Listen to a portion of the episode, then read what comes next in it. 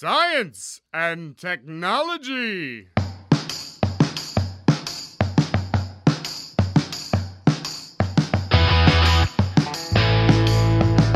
Estamos on! Hoje é dia 16 de outubro e é o dia número 290 do ano no nosso calendário gregoriano. Faltam 76 dias para enfim este ano acabar. Nessa mesma data, mas em 1854, em Dublin, na Irlanda, nascia Oscar Fingal O'Flaherty Wills Wilde. Muito difícil o nome dele, ou simplesmente Oscar Wilde, que morreu em Paris no dia 30 de novembro de 1900. Oscar foi um escritor, uh, poeta e dramaturgo irlandês que você deve ler depois de escrever de diferentes formas ao longo da década de 1880, tornou-se um, um, dos maiores dramaturgos de Londres em 1890. Hoje ele é, ele é lembrado por seus epigramas, peças e livros. Eu sou Pedro Altreto, professor da UFBC, e como dizia nosso homenageado Oscar, viver é a coisa mais rara do mundo. A maioria das pessoas apenas existe. Eu sou Sérgio Fernando, também professor na FABC, e eu só acho que você tem que começar falando o número de verdade. Não falar que é o dia 290, tem que falar o duzentésimo, nonagésimo dia todo. Bom, eu sou o Arthur, sou física da FABC, e como bacharel estou dando a razão, razões para evoluir. Bom, eu sou o Thiago, sou aluno de neurociência da UFABC também. Fiquei muito feliz com essa introdução porque o Oscar Wilde é, um, é o meu escritor favorito, eu sou muito fã dele. E a minha frase favorita dele é que é absurdo dividir as pessoas em boas e más. As pessoas ou são encantadoras ou são aborrecidas. Hoje a gente vai falar com a professora Larissa Santos, que é lá da Universidade de Yanzhou. Yanzhou. É, você vai saber que eu falei errado o nome bem claramente, porque ela vai me corrigir em algum momento. Ela, e ela também é autora do livro Universo Escuro, vale a pena, a gente já gravou e tá ótimo. Ô Arthur, você que ajudou aí a desenvolver o nosso nossa querida pauta da matéria escura, é, o que, que você tem de, de para destacar desse episódio? Bom, o que eu queria destacar do episódio é o episódio inteiro, né? Porque eu acho que o episódio ficou bom demais. Realmente recomendo que o nosso ouvinte ouça esse episódio. Já está fazendo um grande sucesso aí pela internet, também na nossa campanha de divulgação. E eu acho que esse episódio ficou bem legal, porque eu pensei a pauta quando eu para escrever na pauta, em construir muito cuidadosamente esse conceito de matéria escura, que pode ser bem estranho à primeira vista, porque fala de uma coisa, fala que uma coisa existe, mas a gente não pode ver. A professora foi brilhante, foi excepcional nas explicações, ficou um episódio bem legal para o pessoal entender do que se trata a discussão da matéria escura e também aprender um pouco sobre como a ciência é feita, e até algumas implicações filosóficas das investigações científicas. Existe um material extra que está sendo lançado para professores e, e ama, amadores, né? Quem ama uh, esse assunto lá no Facebook. Não esqueça de seguir a gente no Facebook, no Twitter, no Instagram com barra Ciencion. Muito obrigado e sejam bem-vindos aí os mais de 100 ou 200, 300 talvez, é, novos é, seguidores aí do canal, dos canais do, do do Instagram, do Facebook. É, mas é hora de olhar para os céus mais um pouco, né, Arthur? Arthur, é, teve notícia impactante essa semana, esse mês aqui, uh, com relação aos céus, né?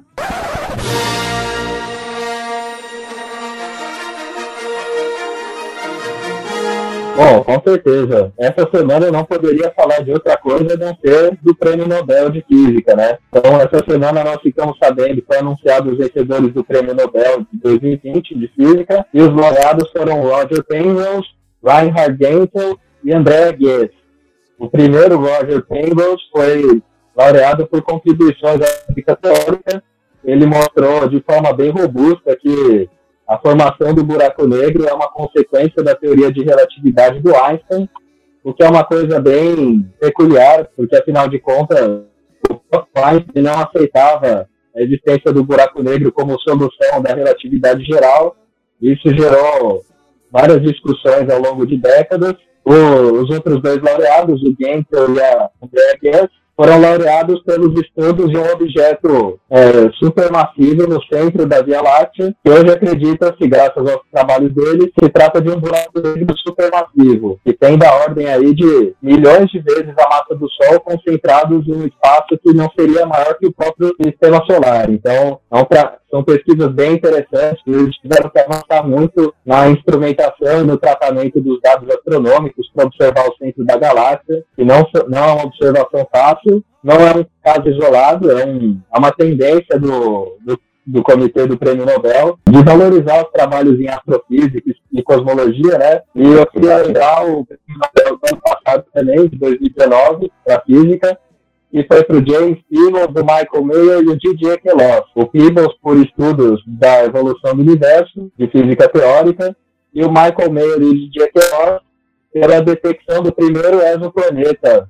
primeira detecção de exoplaneta que nós é, temos registrados em, em mil, é, 1995. Então, eu queria destacar a justificativa do Prêmio Nobel de 2019, que é por contribuições ao nosso entendimento da evolução do universo e o lugar da Terra no cosmos. Né? Então, acho que é por isso que a, a astrofísica é tão interessante e eu queria até trazer a reflexão, né? porque é uma área de estudos que não tem nenhuma perspectiva imediata de aplicação tecnológica, mas em compensação tem um peso cultural enorme, né? Tem um valor cultural imenso. E o fato de nós termos um, um prêmio Nobel concedido à astrofísica por dois anos seguidos mostra que essa é uma tendência de valorização da área de estudo, né? Então eu queria trazer essa reflexão, né? Porque muitas vezes a gente se depara com esses questionamentos de que a ciência que a gente faz tem que ser útil, de que a nossa verba de pesquisa poderia ser alocada em coisas que dão retorno mais direto, mais para a sociedade. Do outro lado, tem essa valorização, né? Que o nosso ouvinte refletisse, né? Será que a gente teria condições de fazer pesquisa nessa área aqui no Brasil, com, com toda a nossa situação, né? Toda a nossa urgência para para empregar os nossos recursos em coisas, entre aspas, úteis para a sociedade, né? Então, fica aí a reflexão. E o meu prêmio especial aí, eu quando olho aquela foto, para mim, o Stephen Hawking está ali, é, entre os laureados, mesmo não existindo o, laureamento, né, póstumo de alguém, mas é, eu acho que ele é, contribuiu junto com o Penrose é, de maneira definitiva nessa área, né? Inclusive na divulgação, no respeito que as pessoas têm para a área de cosmologia, né? Mas antes, vamos ver agora o que tem de filme bacana aqui com a coluna do Thiago. E aí, Thiago, tudo bem? Tudo bem? Eu gostei. Tudo bom. Eu... O que, que você tem hoje de bom pra gente? O que você vai indicar é, do mundo aí pop? Então, eu vou indicar até coisas até um pouco antigas, mas que eu achei que valiam a pena porque, como a gente tá falando de cosmologia e tal, eu queria pegar filme diferente de Interestelar, que todo mundo pensa. Primeiro, eu coloquei Doctor Who, que eu não sei se vocês já assistiram. Um pouquinho, não assisti tanto, não. Então, esse é o problema, né? Porque é, é uma série que tá aí há muito tempo. Quem nunca ouviu falar Doctor Who, o que que é? É esse cara que ele é um alienígena, e aí ele tem essa máquina do tempo que ele viaja tanto no tempo quanto no espaço. É a brincadeira que a série faz para conseguir fazer é, o personagem se encontrar com o Van Gogh, se encontrar com o Fim do Mundo. É, um, é uma série bem gostosa, presente na cultura há muito tempo e trabalha bastante essa ideia de, de universo, viajar, acontecimentos históricos do, do universo. É uma série bem completa e bem divertida, então. Eu acho que tem no Globoplay. E eu acho que tem na TV Cultura. A TV Cultura passa, não passa? Passava. É, eu não sei se ainda passa. Você não precisa acompanhar necessariamente tudo para assistir algum episódio. É uma diversãozinha gostosa envolvendo né, o universo de uma forma um pouco mais abstrata, né? E aí eu peguei um. Aí eu não sei, eu acho que isso aí talvez seja mais da, da época de vocês. Que, não que a gente seja de épocas muito diferentes, né? Ali, ó. Muito bem. O Célio já tá muito bem equipado, porque eu vou falar de Guia do Mochileiro das Galáxias. Que, na verdade, eu recomendo muito mais o livro do que, a do que oh, o filme. O filme é horrível. O filme é muito. Não, eu, eu assisti no cinema, eu, é horrível, gente. Não vejam. Leia um livro para falar mal do, do filme. Exato. Então, eu acho que o filme ele dá uma boa introduzida para você querer ler o livro. Porque tem umas coisinhas legais. Quem nunca ouviu falar, o Douglas Adams é um, é um clássico em questão de. Ele brinca muito com a, a, a ciência e ele, ele debocha da ciência um pouco, né? Ele mostra que dá para levar um pouco não tão a sério as coisas de uma forma bem legal. E aí é isso, é esse cara que ele descobre que vão demolir a casa dele para construir uma rodovia. E aí tem um alienígena que aparece e explica para ele que ele precisa fugir do, da Terra porque também estão querendo construir uma rodovia espacial e destruir a Terra no meio, sabe? E aí vão, vai acontecendo várias coisas envolvendo os personagens e situações bem absurdas, que são bem divertidas que o, o, autor cria. E a última, né, que eu acho que é a, a carta mais velha do baralho aqui do, do Photon, que é Cosmos, que a gente sempre fala de Cosmos.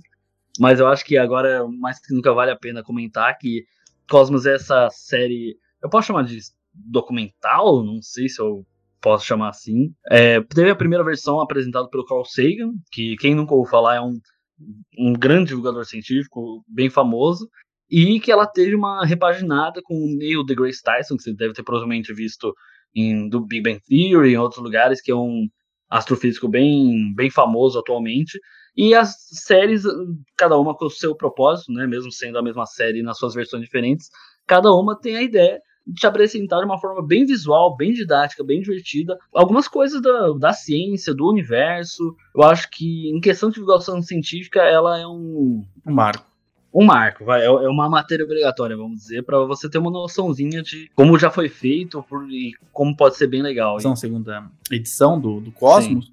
é uma coisa inacreditável em termos de tecnologia, né? É o jeito que eles explicam o emaranhamento quântico é assim, assim, é, você tem que ter muito dinheiro para fazer aquilo. E é bom que tenha, né? Muito sim, dinheiro para fazer aquilo, né? Quantas pessoas que não foram inspiradas por, pelo cosmos do Carl Sagan, talvez não estejam sendo inspiradas pelo cosmos do Neil deGrasse Tyson, uhum. por mim, é importante que sempre tenha, tenhamos cosmos, sabe? Aliás, estou fazendo uma campanha aqui aos nossos ouvintes, se você um, um ouvinte famoso aí e tem algum contato com o pessoal da HBO, por favor, entre em contato, porque eu acho que Chernobyl deveria ser é, disponibilizado gratuitamente para todo mundo, porque é um serviço à nossa comunidade.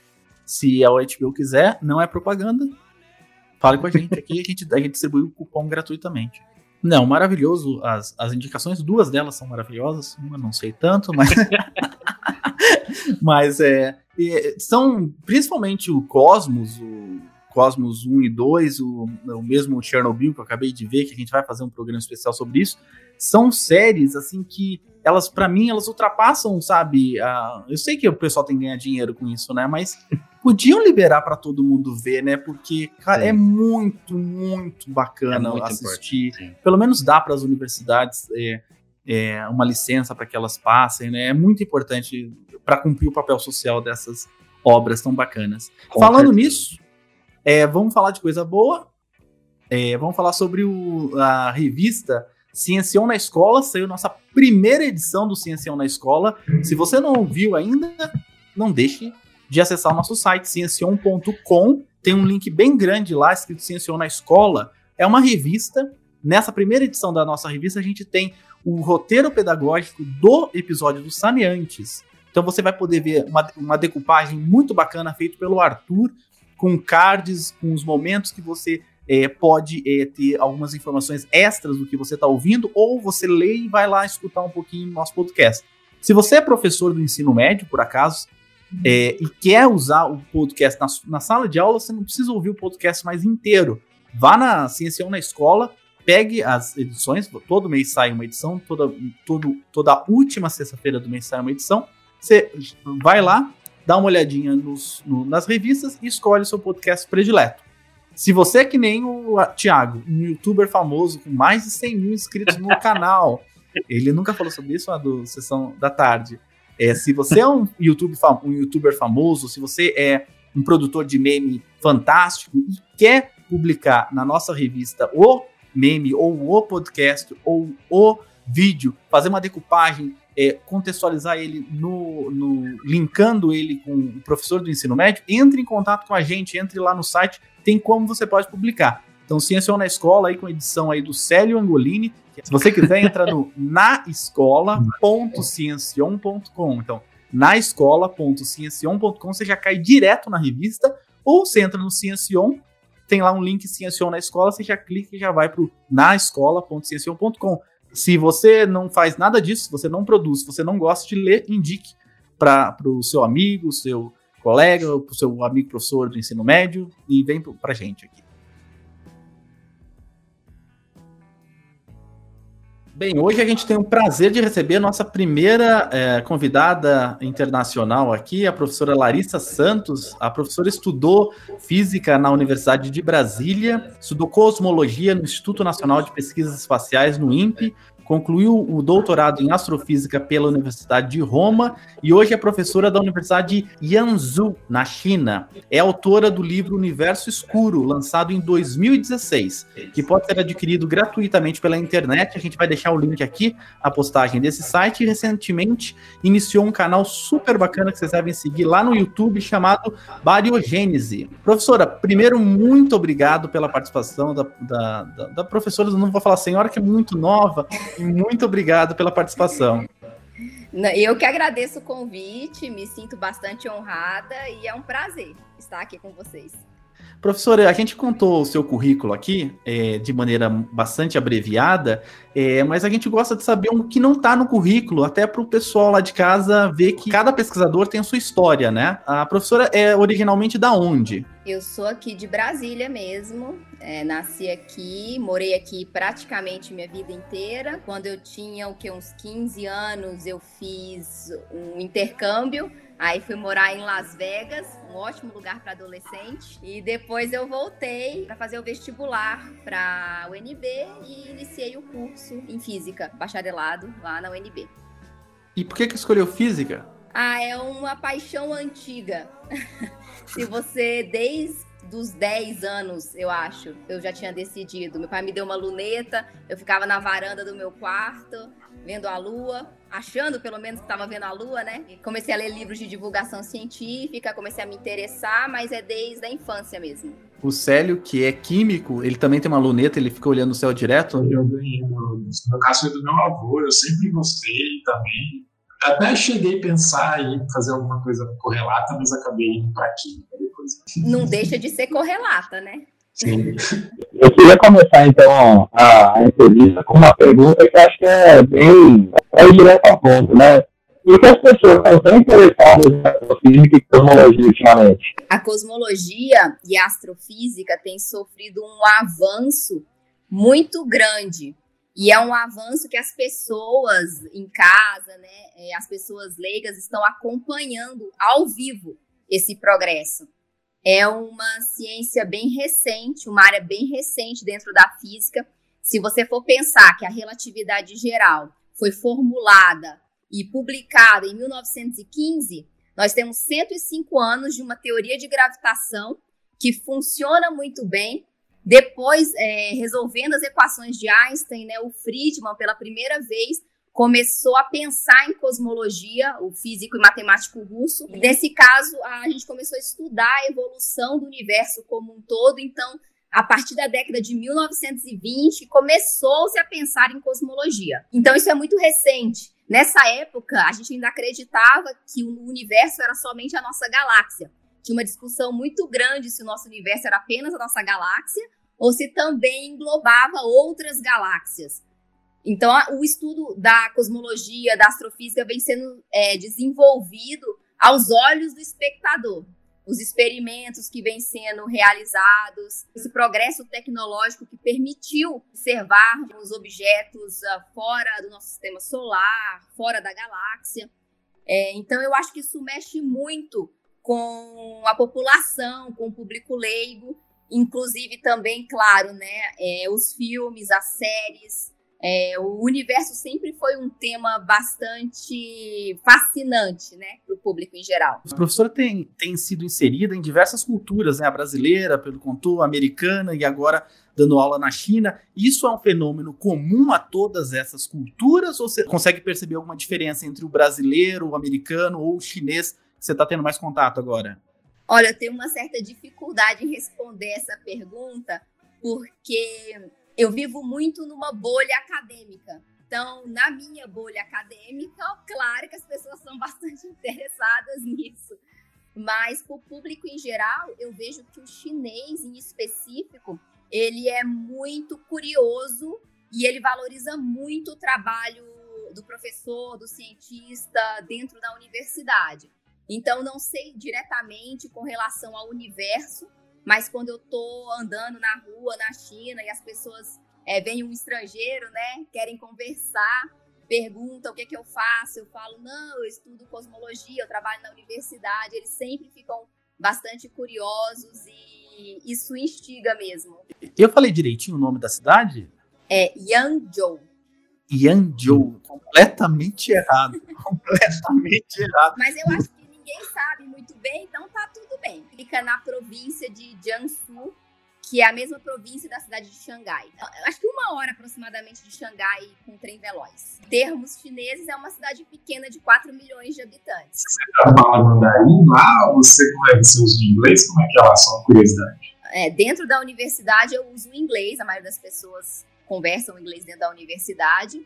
Mas na rua, é, eu acho que é meio parecido com o Brasil, né? É difícil achar uma pessoa com fluência em inglês nas ruas. Então a gente tem que se virar na linguagem dos sinais e no mandarim precário. Você dá aula para o curso de física? Lá existe um curso bacharelado em física?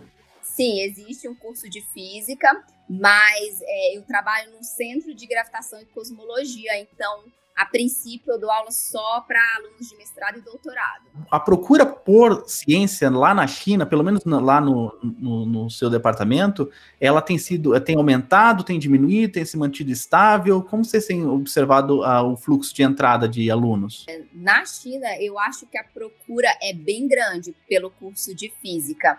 É, essa, esse centro que eu trabalho agora é um centro novo. E eu tô lá há um ano, acho que o centro tem dois anos né? A universidade que eu trabalhava antes, Universidade de Ciência e Tecnologia da China. Então é uma é a top 3 chinesa em ciência e tecnologia. Então tem bastante estudante, muitos é, estrangeiros, principalmente ali da região do, da Índia, do Paquistão, Paquistão principalmente. Então tem sim. E agora, em Xangai tem muito italiano, né? Perguntar sobre a questão da divulgação científica, que é, a questão é realmente de onde surgiu a ideia de divulgar ciência, né? Você sentia essa vontade já? Fez falta ou veio por algum outro motivo? Por que, que você escolheu escrever um livro ainda por cima? É, primeiro veio o livro, né? Depois veio o canal do YouTube. O livro, na verdade, veio de um momento de ócio é, criativo, né? Parece clichê, mas é verdade. Eu fiz meu doutorado na Itália. O meu primeiro pós-doutorado eu também fiz na Itália. Então, eu passei cinco anos na Itália.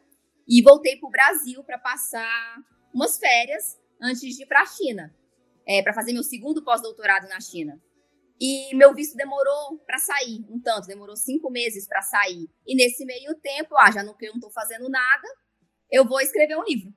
Então eu escrevi o livro em cinco meses e a ideia era tentar mostrar para os meus pais, para os meus amigos próximos o que eu fazia realmente da vida, porque sempre foi meio que um mistério nebuloso. Larissa até hoje está estudando, ela não vai arrumar um emprego.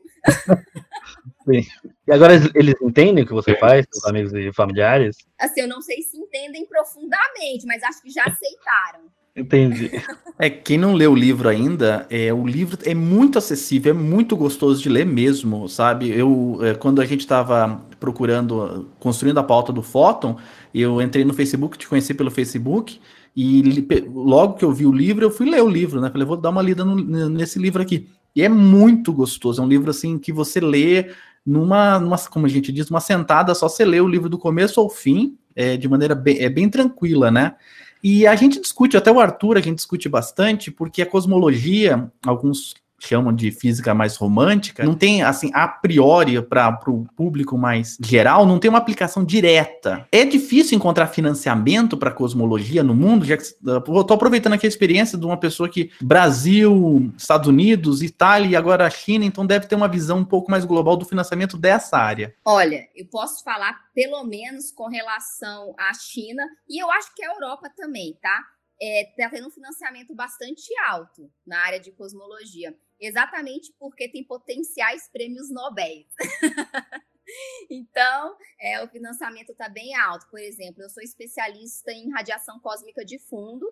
Para quem não sabe, é uma radiação ali do universo primordial, né, que a gente consegue medir hoje, como se fosse uma fotografia mesmo do universo primordial.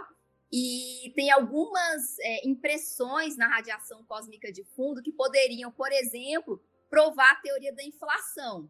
Isso com certeza seria um prêmio Nobel, né? Então a China está investindo bem pesado em experimentos de cosmologia. E tem também outros experimentos que, inclusive, o Brasil né, tem investido, que é experimentos é, na emissão da linha do hidrogênio de 21 centímetros. A gente pode ter medidas aí para explicar a energia escura é, e a evolução do universo. Então, tem investimentos. Eu sei que os canadenses também têm experimentos nessa área e os chineses também estão investindo, claro. Então, eu acho que o investimento está alto. Deixa eu só fazer uma outra perguntinha mais de curiosidade também. E como você tá com o canal agora, falar com a câmera, você tá lidando numa boa, sempre lidou bem? Ou tá tendo desafios de, de agora ser uma youtuber? Já sou oficialmente, né? Uma youtuber agora. Posso colocar no agora é. currículo, é. no CV. é, não, então.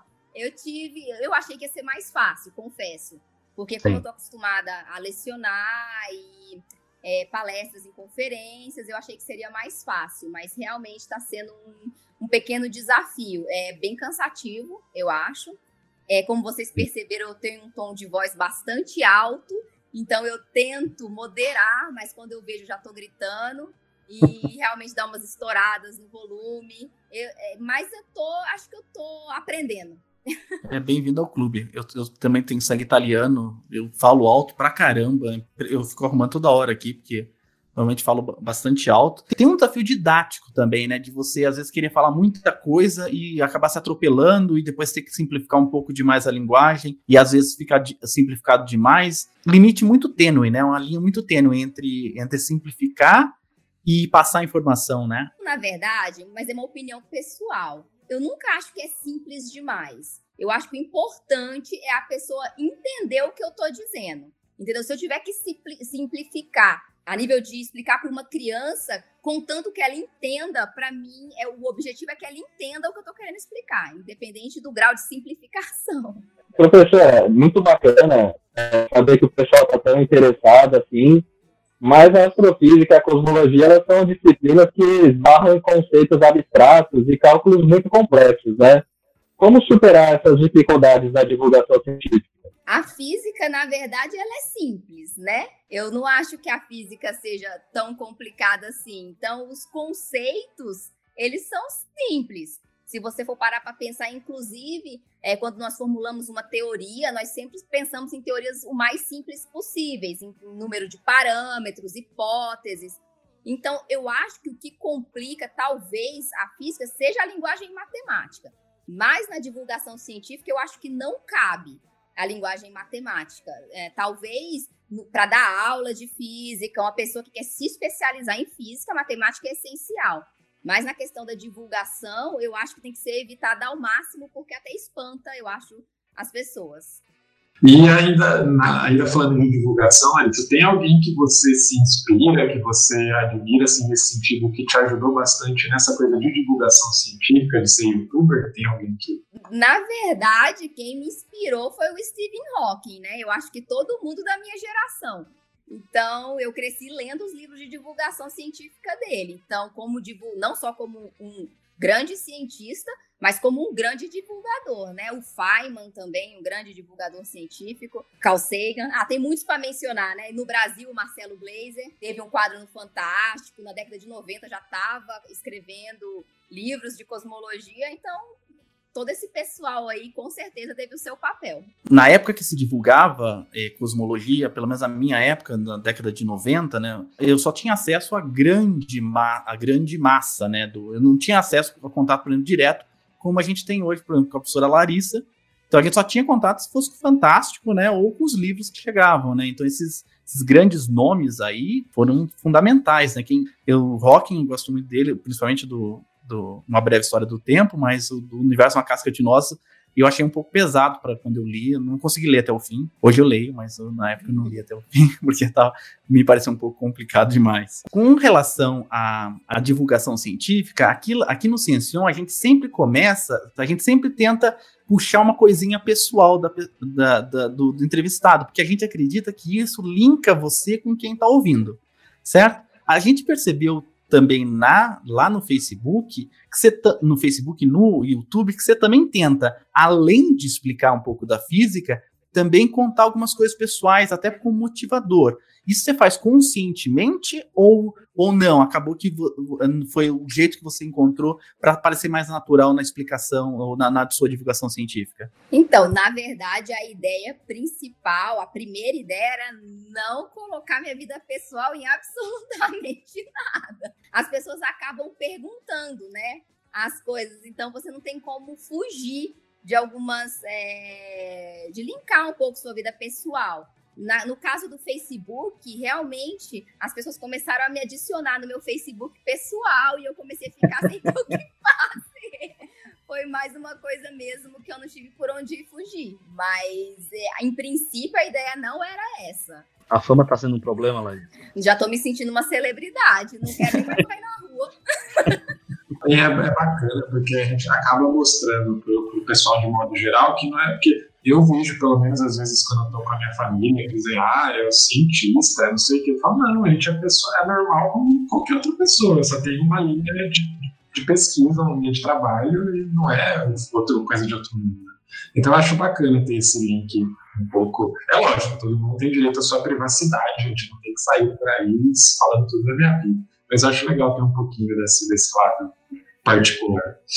Ô Larissa, esse, esse semestre do Ciencion é um semestre que a gente, não por intenção própria, mas por destino, a gente convidou o maior número de entrevistados e de temas são relacionados às mulheres. Certo? A gente falou da Hipátia, depois a gente fez agora de matéria escura com, uma, com a professora Laura, e a gente vai vir com Catarina Kepler daqui a pouco no final do mês sem querer, a gente, a gente esbarrou né, na, na temática das, das mulheres na ciência, né? Que sempre foi um, assunto que a gente quis tratar, mas a gente ainda não, não tinha feito um cronograma de, de tratamento desse assunto. E aproveitando a sua presença aqui como é, mulher e muito bem sucedida, como é ser mulher na ciência? Qual é a sua visão é, com relação a, a, ao desenvolvimento da ciência e o papel da mulher na ciência hoje? A gente viu um progresso muito grande, né? Sem mencionar os Nobéis agora, tanto de física quanto de química, né? Duas mulheres para o de química e uma mulher para o de física.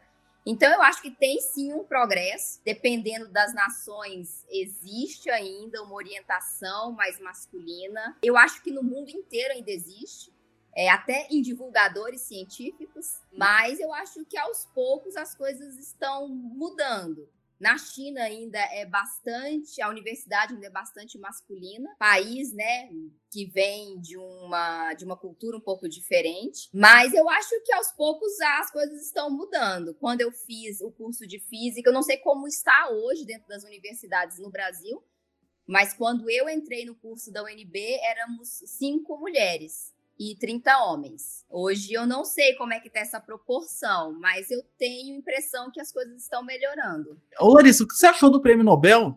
Olha, eu achei ótimo, né? Do de física. O de é química isso. eu não tenho muito. Ken Rose ganhou. É, não, eu achei ótimo o prêmio de física, inclusive porque é uma área que eu trabalho, né? Não diretamente, mas é astrofísica. E nos últimos 10 anos, cinco prêmios foram para astrofísica, né? Hum. Então a gente está com tudo.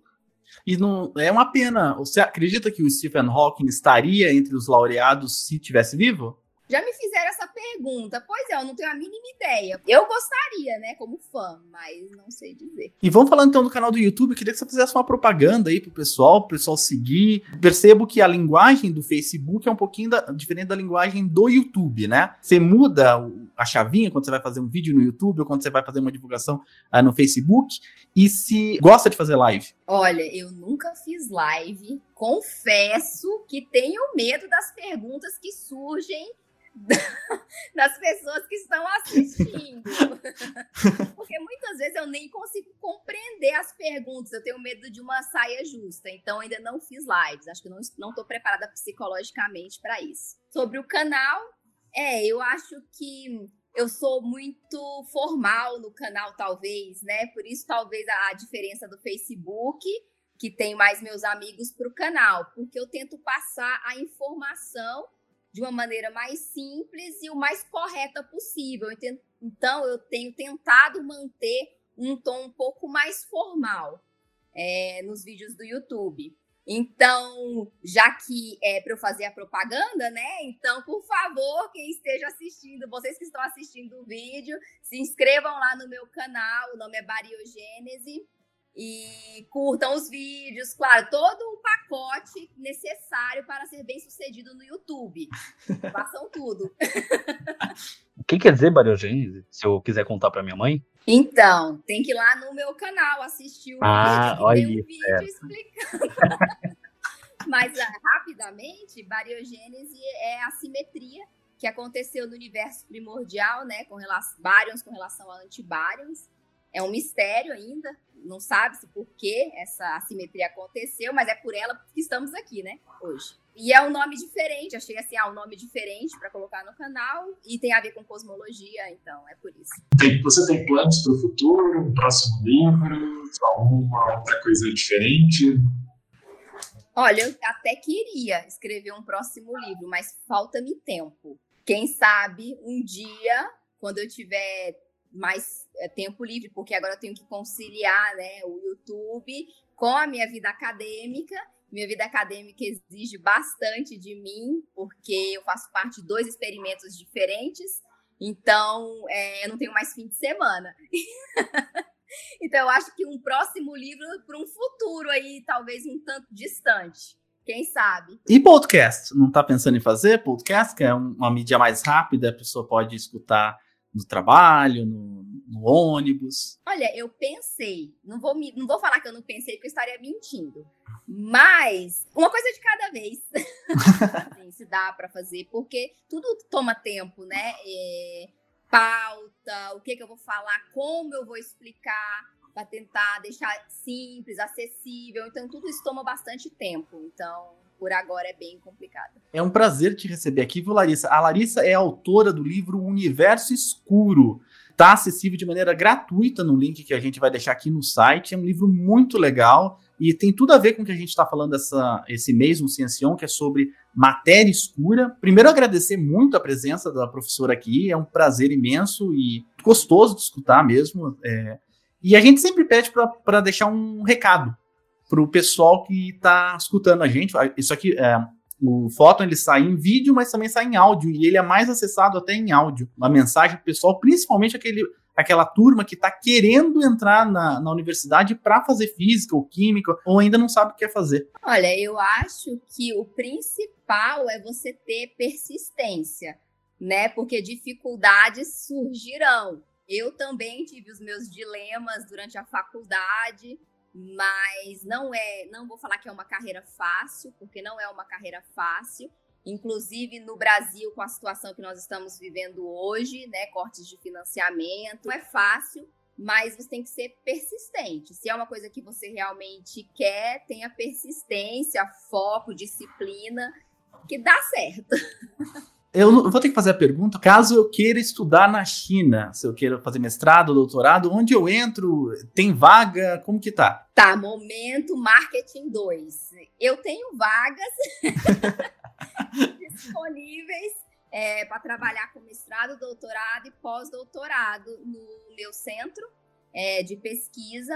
É, na China, em geral, se você quiser ver no geral, você tem que entrar nas próprias universidades. É um problema um pouco isso na China, porque é tudo em mandarim, poucas têm essa tradução, então dificulta um pouco a pesquisa para o estrangeiro. Mas no meu centro, nós temos vagas também. Aí você tem que entrar. Você entra nas universidades que te interessa, vai olhando, mas se for cosmologia é, ou gravitação, é, nós, como somos um centro bem novo, nós ainda estamos recrutando né, pessoas para trabalhar. Então, nós temos vagas disponíveis também. E quando volta à China? Devido a todo esse problema mundial que estamos vivendo, é, eu estou presa no Brasil já faz oito meses, né? Então, não sei ainda. As fronteiras da China começaram a abrir agora, mas tem toda uma burocracia para reentrada. Então, eu estou esperando, mas eu acredito que brevemente. E como está sendo trabalhar de maneira remota?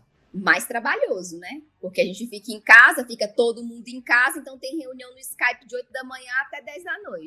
Da China e do Brasil, porque eu tenho os colaboradores da USP e tenho os colaboradores chineses. Então, eu tenho reunião 5 da manhã com a China e tenho as reuniões nos horários normais de trabalho do Brasil. Então, é mais puxado mesmo. Mas obrigado, viu, professora, pela participação aqui no Ciencion. A gente agradece muito mesmo. Mês, a gente está no mês falando sobre matéria escura e o pessoal está ouvindo bastante, está fazendo bastante sucesso, o pessoal está gostando, e é um excelente complemento. Eles vão conhecer alguém é, que trabalha com isso de outros países e a visão que a pessoa tem da área. Isso é, para a gente é muito, muito importante. Eu que agradeço. Obrigada a todos vocês pelo convite, pelas perguntas. E volte sempre. Muito obrigada. Opa. Obrigado. Prazer. Opa.